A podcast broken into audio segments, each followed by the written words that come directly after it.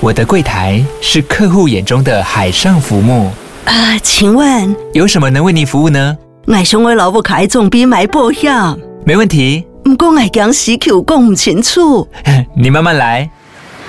办您靠岸，台银人寿一直都在，以安心、可靠、诚信、稳健为本，尊重多元，关怀弱势。因为台银人寿，我不再漂流。以上广告由台银人寿提供。本集节目由日本埼玉县产业劳动部观光课冠名播出。位于东京北边，搭乘电车最短约一个小时车程的埼玉县，可是有不少季节限定的私藏景点哦。例如可以赏枫的月之石红叶公园，全日本最大超过千年的紫藤花园牛角之藤，拥有绝美花海的金卓田彼岸花，以及能开运结缘的正能量景点七早圣天山。更多埼玉县旅游资讯，请上日本埼玉县东京北边的粉丝专业哦。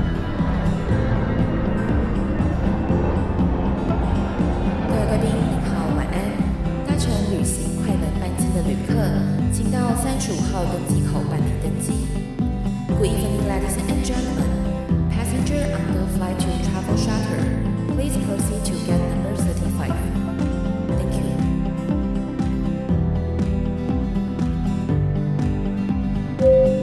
各位贵宾，我们即将起飞，请确实扣好系紧您的安全带。谢谢。Ladies and gentlemen, we are ready for takeoff. Please make sure that your seatbelt is fastened. Thank you.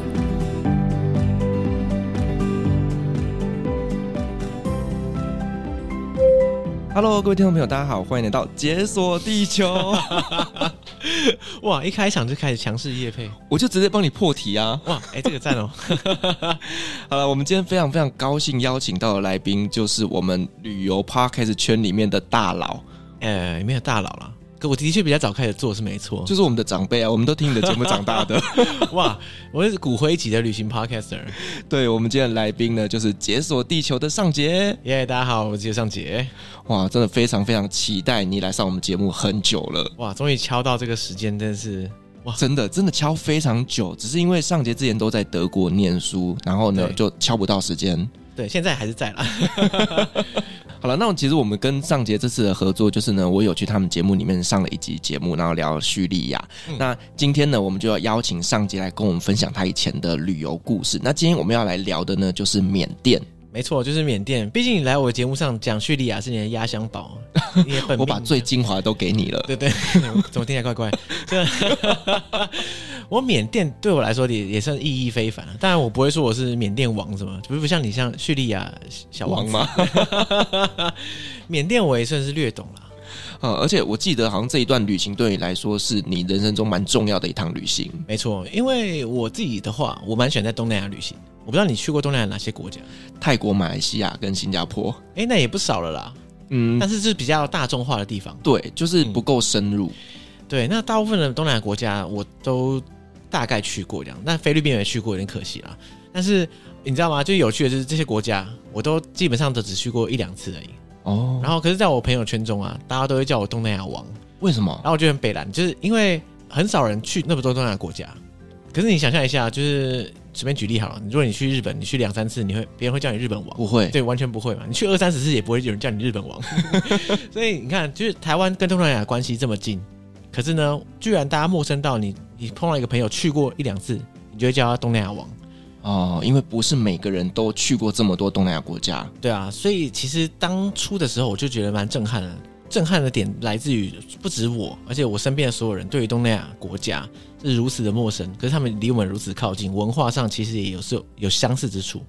那大家可能对美国的文化如数家珍，可是对随便讲缅甸的文化，哎干。想不到，一片空白。其实很多人都是这样子啊。对，因为其实坦白讲，缅甸我们真的比较少人知道，它不像是越南啦，然后泰国啦这些，相对来讲大家是比较熟悉的。嗯，没错。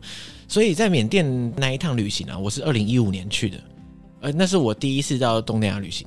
嗯，所以就开启了东南亚王之路这样。那为什么第一次你就会选择去缅甸？呃，第一个就是我本来就想去东南亚，因为比较便宜，而且比较近，这样这是个现实面的问题啊。因为大家都要工作嘛，对不对？对。大家假是有限的嘛，那预算有限，价有限，我通常会想找一些比较近的地方走。那那时候我就锁定了东南亚。那其实很有趣的，就是我决定要去缅甸的契机，其实来自于我那时候当初看了一部电影，就是翁山书记的传记电影。嗯，可是它不是纪录片哦，它是真是电影。那当时是卢贝松拍的，然后那个演翁山苏姬的是杨紫琼，我我觉得很像，我长相很像这样。那因为我相信这种人物传记的电影啊，它其实都会美化这个人物，没错，会让你觉得看完之后你就觉得哇，这个人太屌了，看这我英雄偶像这样。我当时就是被这个情绪感染了，其实这个情绪是非常有毒的，嗯，但是当时我的确是就是这样子，所以我一来觉得，哎，这个电影让我感触很深。坦白说，我之后回想，他没有拍的很好，在在翁山书记很多事迹上，他就轻轻带过带过而已，有点可惜。但是整体来说，我看完那个电影的感觉是很好的。后来我看了翁山书记的人物传记之后啊，我对这个人比较有立体的认识，我就很觉得很想去走一趟缅甸。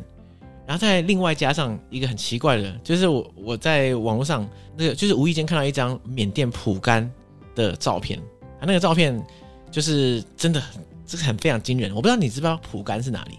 蒲甘就是一个城嘛，古城。其实它不是一个古城，它算是一个古老的区域。哦它里面有非常多的佛塔，在坐落在一个平原上这样。然后我就被那个照片打到，其实我蛮常被这种照片打到。我我去 我去其他国家也被常被这种照片打到。就有有时候我去一个地方也不是什么原因，可能就有看到一个照片，干太屌了，然后就很想去。可能就是有这个画面，然后你就觉得说，我这辈子我一定要去这个地方。对，然后就被蒲甘跟翁山书记前后夹攻这样。然后我就觉得，哎，好吧，那我的第一次就献给缅甸好了。哦，你真好洗呀、啊！对，真的。所以我就在那个时候踏上缅甸的旅途。好，所以你说你是在二零。一五年的时间去的，对啊，对啊，对啊，所以这个时间点是刚好你遇到什么请假或干嘛的吗？对啊，其实也，就正式请假，因为那时候我就刚好有一段假期啦，然后我觉得可以去缅甸这边走一趟，这样。其实坦白说，二零一五年是一个有趣的时间点。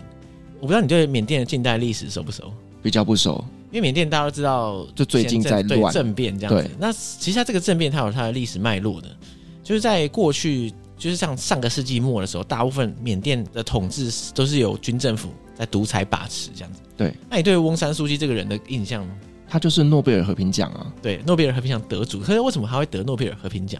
这个我就比较不熟了。对，当初翁山书记他老爸就是被称作这个缅甸国父的一个翁山将军，缅甸王。呃，可以这么说啦，他当初是在二战期间的时候，的确是率领缅甸。做了一些就民族主义的一些独立运动，这样。可是后来他被政敌暗杀之后啊，呃，翁山书记他是流亡到海外，流亡到海外，一转眼就过了好几十年。等到翁山书记已经有点年纪的时候啊，他才回到缅甸来探望他的家人，这样。可是，在探望的过程中，那时候是一九八零年代，严格来说就是快要接近一九九零了。他看到了缅甸其实当时还是受到军政府高压的统治，所以他当时组织的运动来反抗军政府。当时也促成了一些民主选举，那选举的结果你知道怎样吗？怎么样？就是翁山书记大胜，这样。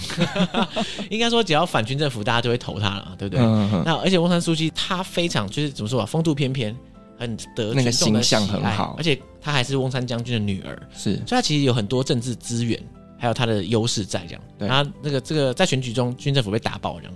啊，军政府被打爆之后，他就说：“哎呀，这个选举不算啊，这样 选发起这个选举无效之书，跟土耳其很像。对，反正输了就不算了。可是土耳其至少还可以重新选举嘛，对不对？对，他没有，直接坐牢这样。哦，所以他现在就被关起来了。所以翁山苏姬那时候就被软禁。那在软禁的过程中，其实很多人就觉得说他可能会遭遇不测，所以那时候诺贝尔和平奖有颁给他一部分的原因是为了提高他的声量，让他不要那么容易遇害。啊，因为你说如果你这个人默默无名被军政府抓起来。他讲你死你就死了嘛？啊，谁鸟你啊？没有人知道他。对，可是呢，当时翁山书记的丈夫在国际间大力运作，让翁山书记的名字被大力的播放，所以你可以想象一下，这个他的这个形象是很受西方人欢迎。对，因为他流亡到西方，回去改变了一个独裁国家，这个故事大家喜欢嘛？对不对？嗯。所以说他他突然之间在西方变很有名。对，那一阵子真的在各大报章杂志上面不断的出现他的名字。对。所以这个名字给他了很多某种程度上的保护，因为这样别人不敢动他。对，所以后来他就一直被软禁了十几年，就是在到两千年初到中的时候，开始军政府因为接收到一系列的抗议还有改革的要求啊，所以开始在二零一零年左右前后开始改革开放，然后一直到后来我们知道翁山书记他的政党后来从执政嘛，对不对？那个是二零一五年底到二零一六年初的时候的事情，所以你看哦，我是二零一五年去旅行。是他们在改革开放后，可是还没有政党轮替前的那个青黄不接的阶段。其实我感受到这个国家的给我的感觉是一个，他对未来充满了期待。嗯哼，你知道他那个期待可以反映在哪里吗？你知道在哪里？就是我去缅甸的时候啊，因为我是第一次去东南亚嘛，我就很兴奋，然后我还开一个 Google 表单，让大家就是说有没有人想要我明信片，都给我填这个表单。后来我就后悔，因为太多，超多的啊！这个这个事情绝对不能做。对，真的，那我那时候很年少无知，不知道这个干，我每天都在写明信片，很痛苦。可是啊，我那时候上网爬文，看到很多人说啊，在缅甸寄明信片常不见。哦，寄不到是不是？对，寄到干消失这样。哦，所以我就拿明信片去邮局寄的时候，然后他他不是在帮我办嘛，对不对？然后我就想要试探性的问说，呃，那个就就这个会寄到嘛，对不对？就是你会帮我 take care 这个东西嘛，对不对？然后他说，哦，会啊，当然会啊。我就说没有，因为我我就在网络上常常看到有人说寄到后来不见了，所以我想说，你可不可以帮我？就是虽然我知道这讲这个应该是没什么用，但是我就说，你可不可以帮我？就是再留意一下这样。他说：“哦，我跟你讲，那个都是改革开放前的事情，现在绝对不会这样子。”我说：“哦哦哦，是哦，那那很好啊。”可你会感受到改革开放这个事情啊，在他们的民众的口中，其实蛮常被提到的，特别是对我这个外来人，他们想要自己急于证明他们跟过去的缅甸是不一样的地方。所以我，我我觉得这个点是有趣的，但我不知道现在去的话，那个是什么样光景。但是当时的时候，的确是有一种欣欣向荣的感觉。那重点是有没有寄到？那后来真的有寄到，所以我相信他了。我就哎，这个邮局没有骗我，因为我曾经在沙乌地寄明信片，然后我的朋友过了一年之后才收到。哇，过那至少还是有到啊？对，但我们那时候都放弃，想说应该是不见了。结果哎，一年后收到了，迟到总比不到好，蛮开心的。用找回失落的东西，对，所以其实，在这些比较算是保守一点的国家，其实，在寄明信片什么的都不是那么的方便。对啊，真的是这样。那你后来到了缅甸的第一个印象是什么？到缅甸第一印象，嗯，我想一想，因为我到缅甸我是直飞仰光啊，OK，对啊，不是直飞，其实转机到仰光这样子。那哎，有个有趣的事情，你知道缅甸的首都是哪一个？仰光。不是仰光吗？不是仰光，它曾经是缅甸的首都啊，但是在二零零五年的时候被军政府迁都到奈比多，那所以仰光目前为止还是第一大城，而且是政治经呃应该说经济中心，但是它的首都是奈比多，那奈比多是一个人造城市，就是军政府凭空打造出来的，他想要来取代仰光，那官方的说法是说，因为仰光是靠海的。所以他在防御上也不利，所以他把就是首都迁到奈比多，而且听说那时候是突然之间迁都哦，就是完全没有预兆，然后突然发布说好了，从今以后首都就是奈比多了。哇！那不过当然啦，以人民的生活来说，当然不会管他嘛，对不对？所以呢，仰光目前还是最大城市，也是游客会去的地方。像我就没有去奈比多，嗯，应该说你没有特别理由，你不用特别去奈比多，没什么好看的。根据我听到我在那边工作的朋友也是这样讲。那我那时候一飞到仰光一落地的时候，我第一个感觉就是机场好小，机场真的超小的。尤其在机场里面不是都有航厦嘛，对不对？对。那航厦，譬如说像桃园机场就三个航厦嘛，对。那登机门可能多的话，哇，几百个都有可能。那在仰光的机场就是就是一个航厦，然后登机门，根据我看到应该是只有六个这样，六个登机门。当初啦，当初啦，如果没看错的话，当下我就觉得，哎，哇，这个就是。以一个仰光这个城市来说，它的整个飞行条件没有到很好这样子。可是后来我才发现，那是因为我当初的那个旅行经历太少，因为其实比这个更小的机场还多的是，很多啊。对对对，所以当下的时候，我第一个感觉的确是这样子。嗯，然后再来就是，你知道吗？我我一到缅甸的时候啊，是半夜十二点，那我就要去 hostel check in，然后我就搭了车之后到 hostel，已经半夜，一进去的时候。第一个就是那个 hostel 前面乌漆嘛黑，就是伸手不见五指，我就感这真的太黑了。一到柜台没有半个人，可是我想说，赶糟了，我现在 check in，他又没有人，那这样这样我知道怎么办？他睡在睡在柜台前面还是怎样？然后后来你知道怎样吗？就那柜台其实是有人在值班的，只是他在那个柜台后面睡觉。哦，那我过去看，哎干，然后把他叫起床这样。那当下我就想说，哎，那你到底在值班还是在睡觉？这样。后来发现我在整趟的缅甸旅程中啊，他们真的是无处不睡。很扯，always 在睡觉，就是你在随便一个地方，你就会看到有人躺在地上睡觉。这他们是一个很 chill 的民族，这样，他们真的生活就非常非常的惬意耶，真的非常惬意。你知道惬意到什么程度？你知道吗？就我隔天啊，一离开那个 hostel 的时候，我想要去在阳光室内的一个名胜古迹，叫苏雷塔。苏雷塔是一个佛塔，这样。然后我到街上的时候，一看到，哎干。好多人力车啊！你知道人力车吗？就是有人在前面骑脚踏车哦，OK，也不算人力车啊，就脚踏车后面拉了两个座位，这种车满街都是。那我我看到我一下 hostel 就发现外面可能有十几个司机坐在那边聊天，聚集在那边。我想说，哎、欸，有趣。那我跟我旅伴就跑过去说，哎、欸，那我们想去苏雷塔，那你会不会载我一程？他说苏雷塔太远太远，不在不在。然后我说有那么远吗？因为我其实看 Google Map 就是还好。然后后来我就想说，哎、那另外还有一群也是那个那个脚踏车司机，我就跑过去说，哎、我们要去那个苏雷塔，可以载一下吗？我说，哎、啊，太太远太远不载。我说，干，是这样吗？好吧。然后我们就只好徒步走过去，而且我走一走，大概走路二十分钟就到了。我说不是、啊，走路二十分钟，然后你太远，然后那那你的服务范围到底多少？就不能离开这条街是还是这样？因为他骑脚踏车会累，对，会累。然后说不在不在，而且我们后来合理推断，他们只是聊天聊得正爽，懒得载我们。哦、对，所以我感觉到缅甸人给我的感觉是一个，你知道吗？生活重于一切，就是哎，我在睡觉或者我在聊天，你不要烦我这种感觉。他们也没有很在意赚钱这件事情，完全没有。就像那个路边的摊贩啦。就很多摊贩，那个摊贩在卖卖东西的那个小贩啊，可能直接躺在摊位上面睡觉。就等于说，你要你要买东西，你还要叫他叫起来，你知道吗？就是哎哎、欸、，sorry sorry，我要买个东西。哎、欸，他也不会怕人家就顺手牵羊带走，没有，整睡整排这样一堆人在那边睡觉。哇塞，超屌，这生活好爽哦。然后我看过一个一个更狂的，就是因为当时我去的时候是六月吧，很热，真的很热。然后我看到过有人在街上，因为我跟你讲，街上路边真的很多人在睡觉。那那个睡觉的人可能就是我不知道，工作到一半想要休息一下这样，然后可是很热嘛，对不对？你太阳晒得很烫这样。你知道我最看到最狂的是什么？睡在公车底下。嗯、公车底下，公车不是停在路边很大台嘛？然后有人拿枕头跑到公车底下躺在那里睡觉，很扯吗？这样睡得着吗？超危险的吧？我，我是睡不着啦，但是那边的确蛮凉快的，看起来。那个，你不觉得引擎只要一打开就会很热吗？而且很危险呢。对，就像公车突然发动，你就直接被碾爆，你就再见了。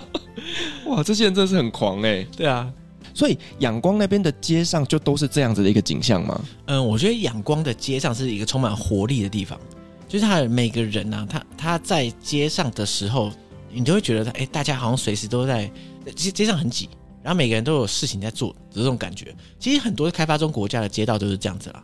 就是说，呃，它因为缺乏大众运输，然后缺乏各种就是比较便利的设施，所以你会变成说，整个城市的人好像都挤在街道上。对，大家这个感觉。可是你知道，缅甸至少在二零一五年的缅甸，你一定会感受到一个东西，就是所有人，几乎所有人哦，街上的所有人都穿传统服饰。哦，为什么？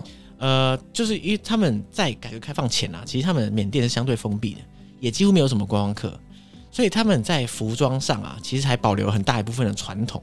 我觉得这个是很难得的事情。譬如说，假设啊，你去泰国、去越南，你看他们的服装跟台湾没有什么差别，基本上没有差。可你在缅甸的时候，哇，差非常多，每个人都穿着他们传统服饰。那传统服饰就叫龙基，你知道龙基是长什么样吗？有刮一条的那个吗？哎，不是，它是像一块布，然后你缠在腰上，它只有下半身啊，上半身的话你可以随便搭配。嗯，那很多人会穿衬衫，然后我觉得超潮的，超帅，我真的觉得很帅。所以你有买吗？我后来脑波太弱，买了。可是我觉得真的很好用，因为它就有一块布嘛，对不对？如果你你说回台湾穿不到，哎，那块布很好用啊，当地垫也可以啊。哦，你可以当桌巾啊，穿那个比较通风，比较凉。哎，但穿那个真的很通风，跟阿拉伯长袍一样。那时候我后来买了，你知道，就是缠在腰上。哎，缠那个是学问呢，你知道吗？嗯，就是当地人每个人都穿嘛，对不对？哎，他们都缠的，当然他们从小就缠到大，所以很厉害。后来那个他们教我缠那个龙基啊。就缠了你很松的时候，会走一走就掉掉到地上，感觉露出点内裤，这样就很尴尬。这样后来我我我学了半天，才好不容易把它缠得很紧。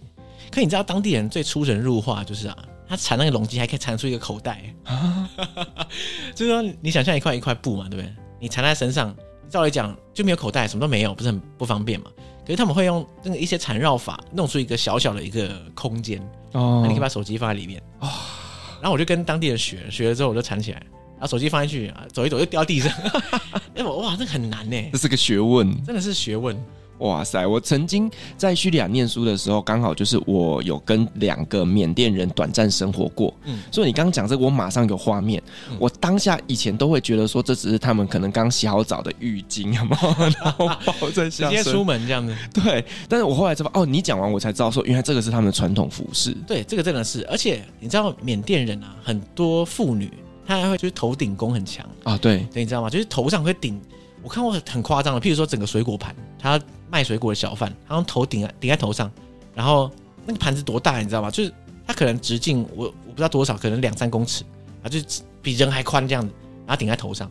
然后我还我还看过那种工地的的工人头顶巨石，然后在那边在那边施工啊，三小。可是你看啊，如果你你顶了一些不规则的东西，其实头还是会痛嘛。对啊，所以他们有时候是一人穿两件龙基，你知道吗？就是说你龙基线一件穿在身上，然后一件折成方形的顶在头上，先缓冲，然后再顶一块可能巨石。哎、欸，龙基真的万用哎、欸！哇塞，所以不止可以当衣服穿，它同时还可以当做头垫。对，而且去缅甸或者去仰光，你一定不可以错过，就是说他们在地有很多佛塔。因为缅甸被称为称为万塔之国，没错，它不是不是没有原因的，是因为你在城市内啊，你可以看到佛塔是随处可见，它那个密度之高啊，好，没有没有台湾的 Seven 高啊，但是我想一下怎么比喻，可能是跟台湾的康世美差不多这种密度，你知道吗？可能跟中东的清真寺差不多，对，就是每一个街口大概会有一个，嗯，然后它那个佛塔其实是非常有在地特色，它是金色，然后它是一个圆锥形尖起来。所以说，如果你在稍微高一点的地方看城市啊，第一个你会看到比较阔叶的植物，然后在植物之间会穿插出来很多塔尖，金色的，然后反射出那个阳光，你看，好棒！哇塞，就是等于是绿色的植物，然后旁边也有金色的佛塔。对，这个这个是绝配。可是我觉得不能错过，就是佛塔里面，因为我觉得缅甸的佛塔是一个很生活化的地方。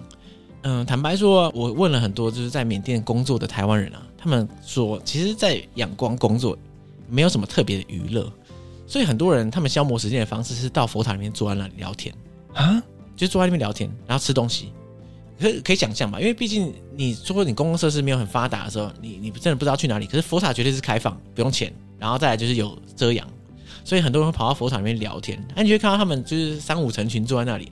然后我不是说他头上会顶一块龙基嘛，拿下来直接当地垫，开始野餐，就说这个龙基很万用，一个人出门就要两条先备着这样，所以它是这万用的东西耶。对，真的是万用，搞不好还可以当购物袋。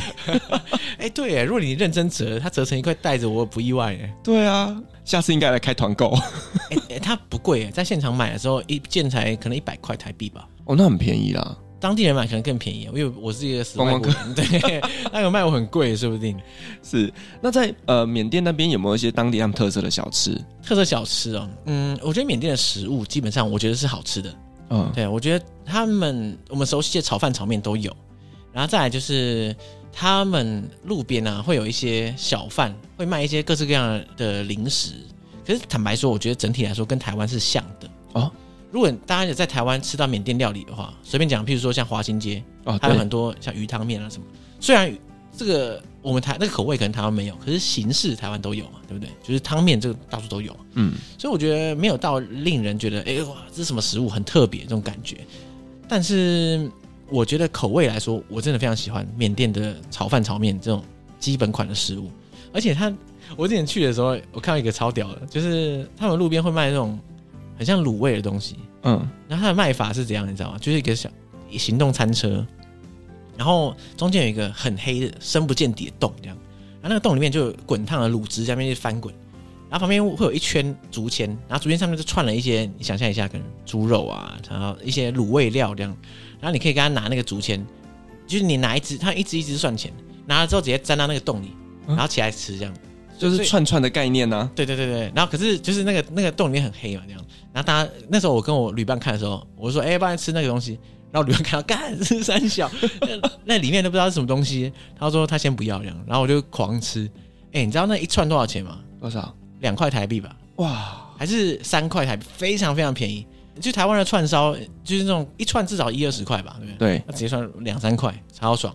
哇，一次吃二三十只，就暴吃啊！对，真的。然后后来是好吃的，好吃。而且其实我觉得跟台湾的口味没有差太远。嗯哼，对啊，我觉得大致上是差不多的。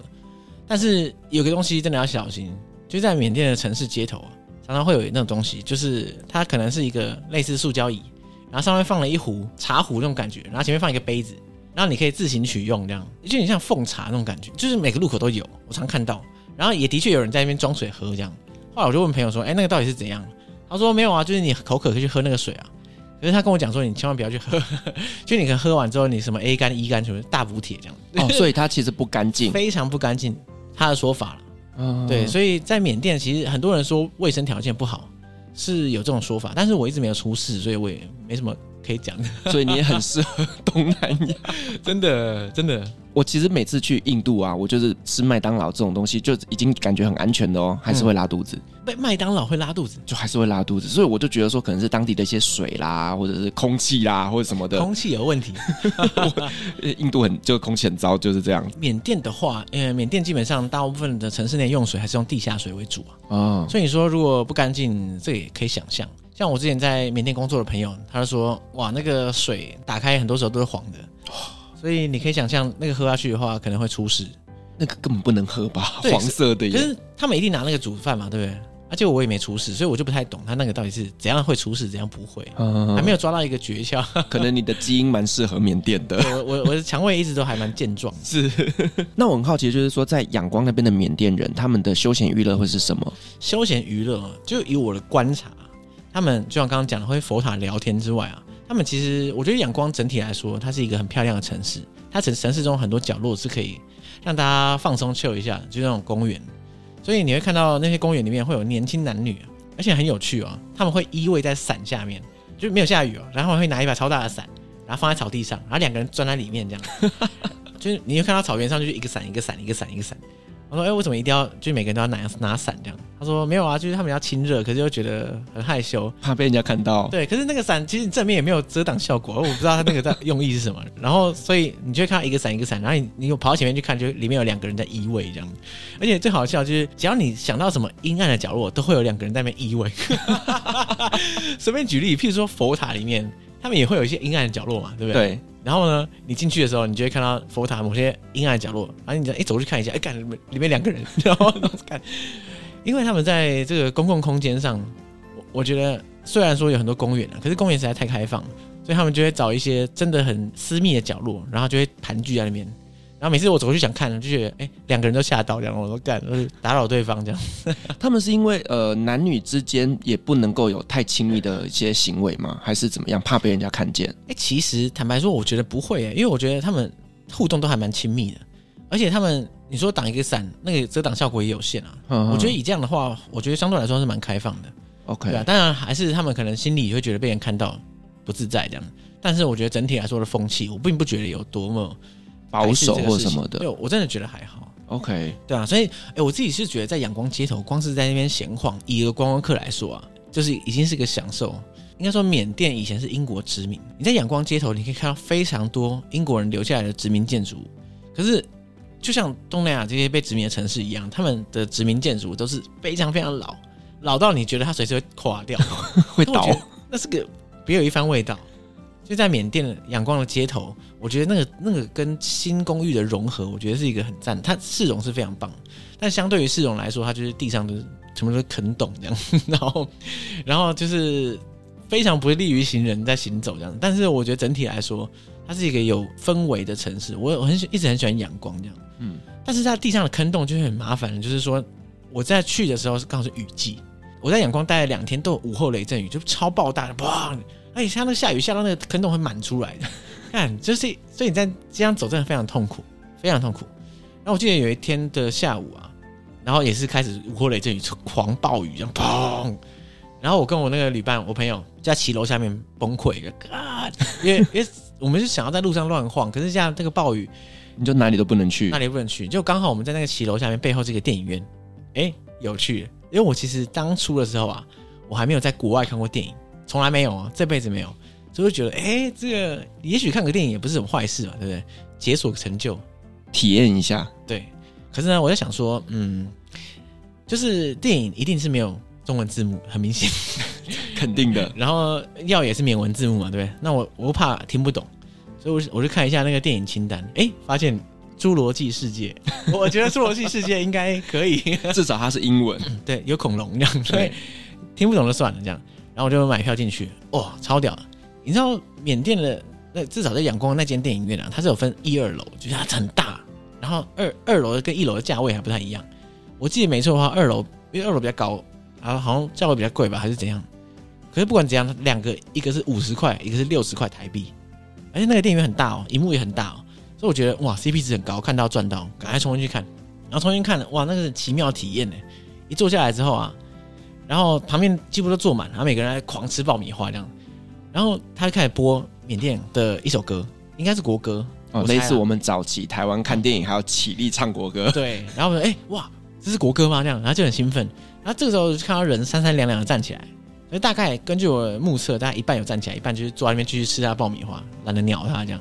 那就是唱完国歌之后就开始放电影，然后放电影的时候我发现就是没有，当然当然没有字幕，没有没有中文字幕是一定的，但是也没有缅文字幕，什么都没有，就是直接听这样子，然后是英文，嗯，然后我发现现场的人大部分人都有 get 到笑点，觉得哈哈哈这样，还还是大家笑我就开始笑，我都不知道大家 没跟到应该怎么办。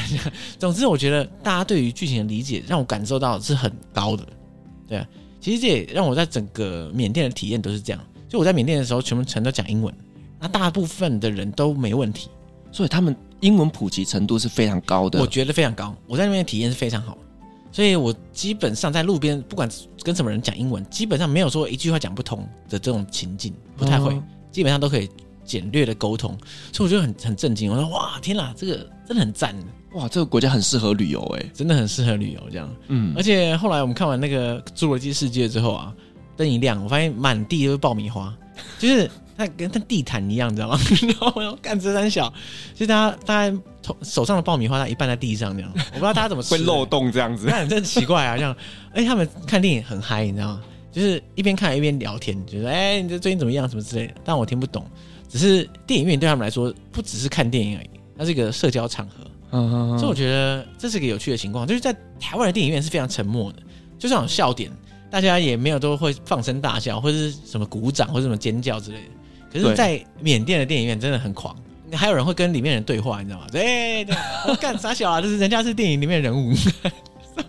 因为在台湾，我们看电影，我们很怕会打扰到别人啊。对，你会发出声音的时候，你会觉得有点拍谢。对啊，甚至你你连起身要去上厕所，你都要低低着头，有没有怕怕打扰到别人？对，台湾人真的就是很有礼貌的民族。对，没错，礼貌太多，也不是说太多啦，这个文化背景不同。所以这个有趣的体验的是，那我们刚才前面有聊到这个蒲甘这个区域嘛？啊、那我们可不可以稍微聊一下，就是蒲甘这些文化？OK，就在缅甸，大部分人啊，如果是缅甸的新手的话，大部分人会去四个地方。我也是去这四个地方。第一个就是仰光嘛，对不对？仰光必去。再来就是蒲甘，蒲甘就是刚刚讲的一个蒲甘平原。然后再来再往上的话是曼德勒，曼德勒是缅甸中部的一个大城市，它有很多佛教遗迹。啊，再来是右下角会到一个茵莱湖，茵莱湖是一个湖，那它就是很美，那所以很多人会去这边，你知道，就是放松度假这样子。那我当初也是走这四个点，那四个点刚好可以围成一个菱形，所以呢，这个就是我自己私心把它称作大四角了。很多人都是走这个路线，嗯，那我所以，我从仰光去的时候，我就是先从仰光到蒲甘。那仰光其实这四个点之中啊，大部分的地方其实交通都还蛮顺的。所以它可以搭过夜巴士，所以当初我连通这四个点都是搭过夜巴士，而且那过夜巴士啊，其实很赞，因为它很舒服。可是问题就是说，它冷气都会开爆冷，因为我不知道你有没有搭过其他东南亚的那种过夜巴士，都我不知道怎样，它是这样像有点这种冷冻肉品那种感觉，超爆冷的，就冷到爆这样，就可能冷气开十六度那种等级啊，因为他们太热了吧？没有那么热啊，我就觉得没有那么热啊。后来问别人说。有些人会觉得，哎、呃，越冷就是有待客之道啊，说给你吹最冷这样。我说也也不用这么热情，就就正常就可以。太多了，太多了。对，太多了太多了。不过至少交通是很顺利的，对啊。那到了蒲甘的话，蒲甘这个有趣了。蒲甘过去啊，应该说缅甸过去并不是一个大一统的国家，所以呢，缅甸自己至今为止啊，在北部还是很多呃不同的部族之间在征战这样。那其实缅甸就是一个多民族、多多元的地方。那当初在过去的时候，大概是在西元可能十世纪左右的时候，蒲甘这个地方是一个叫蒲甘王国，它算是一个政权吧，这样。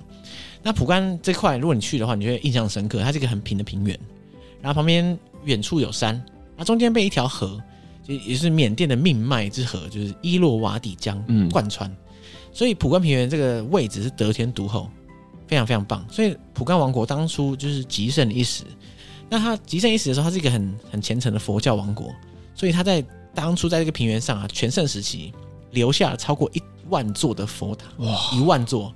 所以你现在留下来大概可能因为有些已经坍塌什么的，几千座一定有。所以你在看的时候，如果特别是你要高速看这个平原，你会看到佛塔是密密麻麻这样啪啪东一个西一个，然后整片平原一路看过去，但你视线的最底是伊洛瓦底江，所以那个场景是很不可思议、很奇幻。哇，好壮观哦！对，然后你不禁就会想问说，哎，盖那么多到底要干嘛？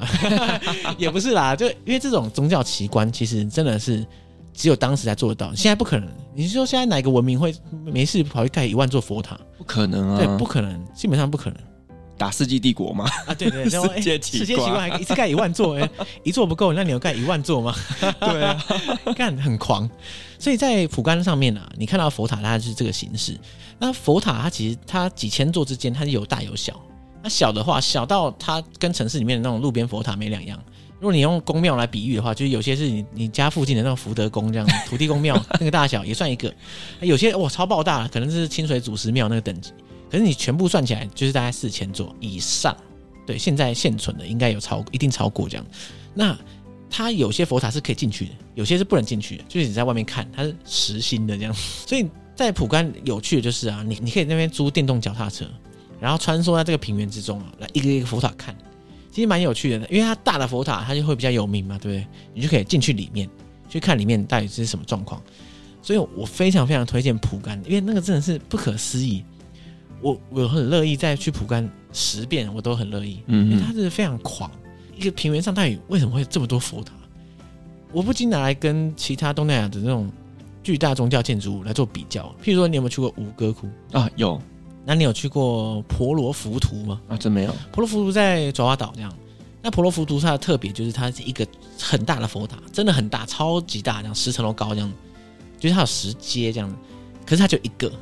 那普甘他的方式就是说，他每一个你独立来看都没有什么特别，可是他就是用量取胜，很多个，几千个，对，所以我觉得那个那个形态是很少见的。嗯哼嗯，对啊。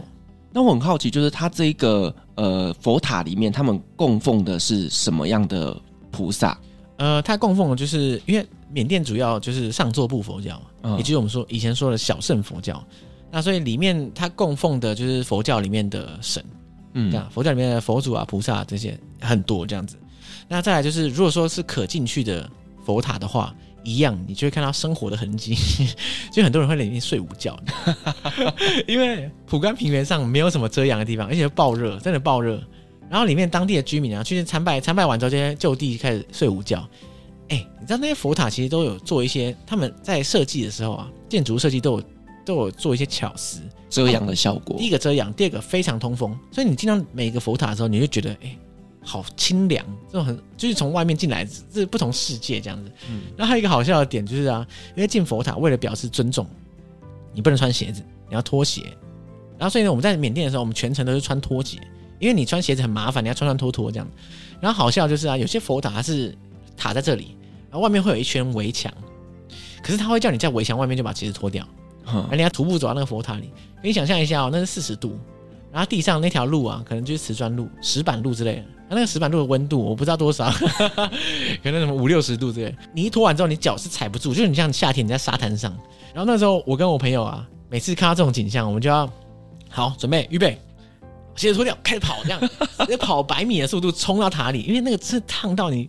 站不住这样子，这个我在中东也会发生，因为其实清真寺一样的概念，哦、就是你进去清真寺就是要脱鞋子，嗯，然后呢，就是有些清真寺其实它外面都有一个很大的广场，所以你要进去到那个主殿的时候，你一定要经过那一条路，对，然后超级热，爆炸热，那个我都会觉得说有种像是在石板烤肉的感觉。对，我进我进去基本上都是用跳的，你知道吗？就是哇哇，对，然后我那时候都是垫着脚尖然后快走，对。然后我们是进去了之后啊，我不是说都有在那边睡觉嘛？一开始我会觉得哇，就是为什么要特别跑到佛塔来睡觉？后来发现，哎，我很想睡一下。外面真的很热，所以我们后来到中午的时候啊，还会在里面跟大家一起睡午觉。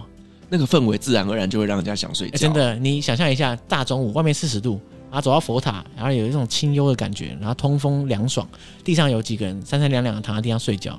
你自然而然就很想躺下来，对，可能你刚吃完午餐，刚好也可以睡一下。真的，那时候我们在蒲甘每天的行程之一就是跑到佛塔睡午觉，融入当地。哎、欸，我很好奇，他们当地人在踩那个步道的时候不会觉得烫吗？呃，也会，但是好像没有我们觉得那么烫。他们是脚底有练过还是已经长茧了是不是？铁每天练铁砂脚，干，真的很狂哎、欸，就那个很烫哎、欸。对，因为真的，我跟你讲，那个大太阳照射的那个石板路超级无敌烫，对，真的很狂。对，就跟我们在煮那个石板烤肉一样。呃，对我坦白说，我在那边原地不动的话，我可能五秒钟都受不了了。对啊，太烫。所以我真的觉得他们当地人某些层面呢，蛮佩服他们的，这个都有特别练过。对 对。好，那我们刚刚在前面的时候，我们有聊到，就是你当初是因为这个翁山书记而去了缅甸嘛？吼、嗯，那现在的一个缅甸，我们也知道说，在前阵子有一些战乱呐，然后包括像像翁山书记还是在被囚禁着的状态。对，那缅甸那边现在的一个政局，你那边有稍微的了解过吗？嗯，因为缅甸现在政变过后的政局当然瞬息万变嘛，所以我大概只能就我了解的部分来讲一下这样。那我。我觉得缅甸的政变其实是有它的脉络所在了，因为我们刚刚前面提到嘛，他在二零一零年左右开始改革开放，在二零一五年底的时候，翁山书记说他领导的这个全民盟啊，就那时候是胜选。可是你看，因为在选举前，军政府一定知道他会胜选，所以他们就预先修宪，保留了很多固定的席位给军政府的所属的政党，所以即使翁山书记胜选，全面胜选。一样，在国会中啊，还还是有一很大一部分的军政府的势力，而且更不用说军政府一样把持了军队。所以翁山书记一上台，他其实就是算是一个跛脚的一个政府，因为军队保持在别人身上，你就是受制于人了。对，所以呢，很多人说，其实翁山苏姬必须跟这些军政府妥协，在某种程度上。那后来就发生了一件事情，让我我很多人说翁山书记跌落神坛。这个事情就是叫罗兴亚难民危机，不知道你有没有听过？嗯。就当时新闻上有一阵子在传这件事情。嗯，那罗兴亚人其实，在我们在之前在解锁地球有特别讲过。那他们的历史背景就是在在于说，因为过去在英国殖民的时期啊，印度跟缅甸其实怎么说本为一体嘛，因为都是英国人在管的，所以当初就有很多来自孟加拉的移民从孟加拉移动到缅甸，目前缅甸西部这个就是若开邦这个区域，这样，那他们被称为罗兴亚人。那自从就是战后之后啊，缅甸独立。那、他们角色变很尴尬，你要可你可以说他们是孟加拉裔的缅甸人，可是他们不管在文化、生活上、宗教上，都跟缅甸人格格不入，所以很多缅甸人对他们非常的仇视，而且事实上他们在历史渊源上还是有互相残杀的历史，就在大战期间，嗯，所以很多缅甸人会觉得说啊，你根本就不是缅甸人啦，你回孟加拉啦，那他们当然回不去嘛，对不对？所以他们觉得说啊，我就在这里啊，你看这是怎样，所以就很多军事冲突。那后来，在缅甸政府军强力镇压的情况下，就屠杀了非常多罗兴亚人。那很多人会期待说，翁山书记不是以人权起家嘛，对不对？对。那他上台之后，会不会对这个人道危机有所改变？哎，没有。其实他对这个不置一词，这样子，就是觉得，哎，每次问他问题，他就会稍微闪躲这样。甚至后来他也说，他因为特别对关注罗兴亚议题的大部分是西方国家，所以他们会关注这个罗兴亚人权问题嘛，对不对？那他们在对。翁山书记提出这种质疑的时候，翁山书记甚至也说过：“他说啊，你们不了解缅甸的历史脉络，你不要指手画脚，类似这样的言论。”这样，那所以有些人会说：“哎、欸，翁山苏姬你是换了位置，换了脑袋？以前你口口声声讲人权嘛，对不对？啊，你还得诺贝尔和平奖，对就你现在变成迫害罗兴亚人的帮凶，那你是不是跌落神坛？”嗯，对。那对我来说啦，我自己对这个事情的理解，那综合我看了一些很多人的评论。其实翁山书记他到底掌控缅甸政府有多大的比例，这个很难讲，因为就说军队掌握在军政府手上。对，那翁山书记如果他这个位置坐不稳，现在就是真的坐不稳了嘛？对，就是我们看到军政府在政变的时候，已经把整个政府整晚端走，等于说他有能力，他要跟你翻脸，他就可以翻脸了。所以翁山书记是不是不得不跟这个恶魔打交道？因为在缅甸普遍的民意来说，他们的确讨厌罗兴亚人。那如果翁山书记他我怎么可以跟军政府抗衡？是因为人民喜欢他。如果人民不喜欢他怎么办？那军政府是不是就可以轻松把他干掉？他必须要做一点妥协。对，所以很多人解读说啊，翁山苏姬他的苦衷。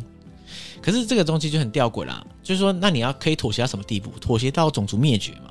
这样可以接受嘛？所以我觉得这个翁山书记这个处境其实非常的艰难。那我对我来说啊，因为就像我最一开始讲的嘛，我当初也当过翁山书记的小迷弟嘛，对不对？后来我觉得我对这个事件的认知是说，我我我无法评论他是不是跌落神坛这样的。但是我觉得你把一个政治的希望，或者把一个你把一个国家的希望放在一个人身上是不可能的事情，这绝对是很不 OK 的。因为人会不会崩坏，我们不知道，完全不知道。而且事实证明，就是大部分人都很容易崩坏。所以，与其放在这个上面，你说啊，翁山苏姬就是对的，翁山苏姬万岁这样，与其这样，你不如建立一个健全的体制嘛，对不对？那为什么现在缅甸轻松就被政变？就是因为他们的民主体制不完善，那军队没有国家化，所以导致于说，哎，现在军政府我说了算，然后我现在弄你，你就被弄了这样。嗯哼哼。所以二零二一年政变，其实这个脉络下，其实是不是他们第一次政变了？毕竟你看，汪书记第一次回来，明明就赢了选举，还是被关起来嘛，那现在又被关了。呃，如果地域的一点说的话，汪书记就是他被关。被关界的霸主嘛，因为他一天到晚都被关，他被关的时间长达二十几年了，就是等于说他过去在被软禁的生涯中已经过很久了，现在只是再重新回到软件的生涯而已。嗯，可是为什么会会这样子说变就变？其实就是缅甸在国际上就有困境，再来就是他们在国内的时候有太多不同的民族，太多不同的声音，然后加上他们的改革还没有一步到位，所以就可能会发生这样的动乱。是，我觉得其实每一个人做任何事情都不可以从单一个角度去评断他做的事情啊，可能他有太多的一些大家我们不知道的原因在，就包括像是翁山书记他在处理这件事情的时候，他背后承接的压力到底有哪些原因导致他做出这样子的判断，对，都很难说。对对对对，但是就像你刚前面讲到，就是这个政局不稳定，就会造成这个社会很大的动荡。嗯嗯，对，所以说我们也希望就是缅甸能够赶快回到平稳的生活。对啊，那我觉得我我也算是蛮幸运的，毕竟我二零一五年就去了嘛。在我当初看到了缅甸啊，它是一个刚改革开放、几乎没有游客的国家，所以我刚刚不是讲说，呃，蒲甘是一个世界奇观。而且它不是一个世界奇观，要几千个世界奇观一次给你这样。可是呢，我在那个平原上待了这么多天，因为你在那边一定可以看到谁是游客，谁是当地居民嘛，对不对？我敢说，那个平原上同一时间待的游客不到两百个人，哇，那个平原非常大。所以你要怎么判断人数？很简单，因为你在普甘的时候，很多人都会想要登高去看夕阳，所以基本上你平常在普甘你在骑车这边晃的时候，是看不到人的，看不到游客的。可是你到夕阳要看的时候，你就会爬到最高的那个塔，你就会看到所有游客都出动，然后可能就一百人，嗯，就是这种感觉。所以你就看到说，哇，这么屌的地方，如果这个这个地方如果不是在缅甸，随便讲是在土耳其的话，那还得了，不挤爆？对啊，对不对？所以缅甸当初的观光化是很不足的，当然好有好处嘛，好处就是我很爽啊，没有人跟我争啊，而且也不会被观光破坏。那坏处就是当地人没有因为这个而赚到钱。所以这个其实它的取舍来自于说，你到底要怎么样维持它的现况，又同时可以因为这样它带动当地的产业发展，这样。所以根据我其他后来过好几年再去缅甸的朋友讲啊，其实现在这些地方都开始有一些观光业发展，譬如说，呃，高大的饭店之类的。我相信在未来去的时候，这个也会越来越多。嗯，而且我相信有一天我们在去缅甸的时候，会发现没有人在穿龙基。哦，整个就是普罗大众化了。对，但是你会发现，可能街上的人穿的跟台湾一样的。我相信那一天一定会到这样，所以我很建议大家缅甸尽能去就尽快去。当然现在也比较尴尬啦，可是我们很期待，就是缅甸可以往好的方向再走下去。因为我真的很喜欢缅甸人，缅甸人给我是一个非常 nice、非常淳朴的那种感觉。就像我刚刚一开始讲嘛，因为我我是第一次去东南亚，那我你知道我有一个随身小腰包，里面放钱。然后会贴会绑在我的肚子上，对。然后我在第一天去的时候就很担心，我就就一手压，不是一手啦，就是会随时确认那个腰包还在不在，然后就很怕这样。到第第二天、第三天开始，我腰包什么乱丢，你知道吗？不良示范。但是这个反映出来，就是我对缅甸人的观察，我觉得缅甸人真的太 nice，我实在无法想象有人会对我做什么。这这就是一个很安全的环境，是到。到了这种地步，我觉得在那边非常非常放松，完全不用担心任何事情。嗯哼哼，哇，你这样的体验跟我当年在叙利亚是一样的感受，是不是？对，就是去之前觉得恐怖啊，去完之后觉得哇，在这边舒服自在啊。对，而且你去的时间点跟我在叙利亚的时间点都是在最好的时间点。哎、欸，我意外发现这两集真的相互呼应呢。对啊，完全就在最适合的时间点了。那当然，我们也是希望说，哎、欸，赶快。呃，缅甸那边能够一个政局再稳定一点，我们又可以再去旅行了。对，我们希望，就不管是叙利亚或是缅甸，经过这些波折之后，可以重新回到大家人见人爱的那个适合旅行的国家。对，到时候呢，我们也可以带着我们的听众一起去旅行。对，没错。我我想说的就是，嗯，如果大家喜欢各种不同的旅行故事的话，也欢迎到各大 Podcast 平台搜寻“解锁地球”来收听。真的，我觉得大家一定要去听《解锁地球》，那个也是我非常喜欢的节目。我平常搭捷运的时候，我也都在听《解锁地球》，受宠若惊，受宠若惊。好，所以我今天真的很高兴邀请尚杰来上节目啦。所以说呢，赶快去订阅尚杰的节目《解锁地球》。嗯，感谢大家。好，那我们今天很高兴哦，邀请到了尚杰来跟我们分享了他很喜欢的一个国家，就是缅甸。那我们在这边，我们聊到了很多呢，关于缅甸那些的第一印象啦，还有他们在当地人，他们多 chill，可以在路边就睡觉。的一个 个性哦，那我们也聊了一点点，就是呃缅甸的一些政治的状况，让我们对这个国家呢有更立体的一个想象了。那我们感谢上节的分享，同时我们感谢所有听众今天的陪伴。如果您喜欢我们的节目的话呢，别忘记给我们五星好评加分享哦。另外呢，我们在 FB 是有旅行快门候机室的社团，针对今天这期节目，你有任何想要分享的，都可以在上面留言，所有的留言都是我亲自回复哦。旅行快门，我们下期再见，拜拜。各位贵宾，谢您今天的搭乘，旅行快门每周三、周五与您在空中相会，祝您有个美好的夜晚。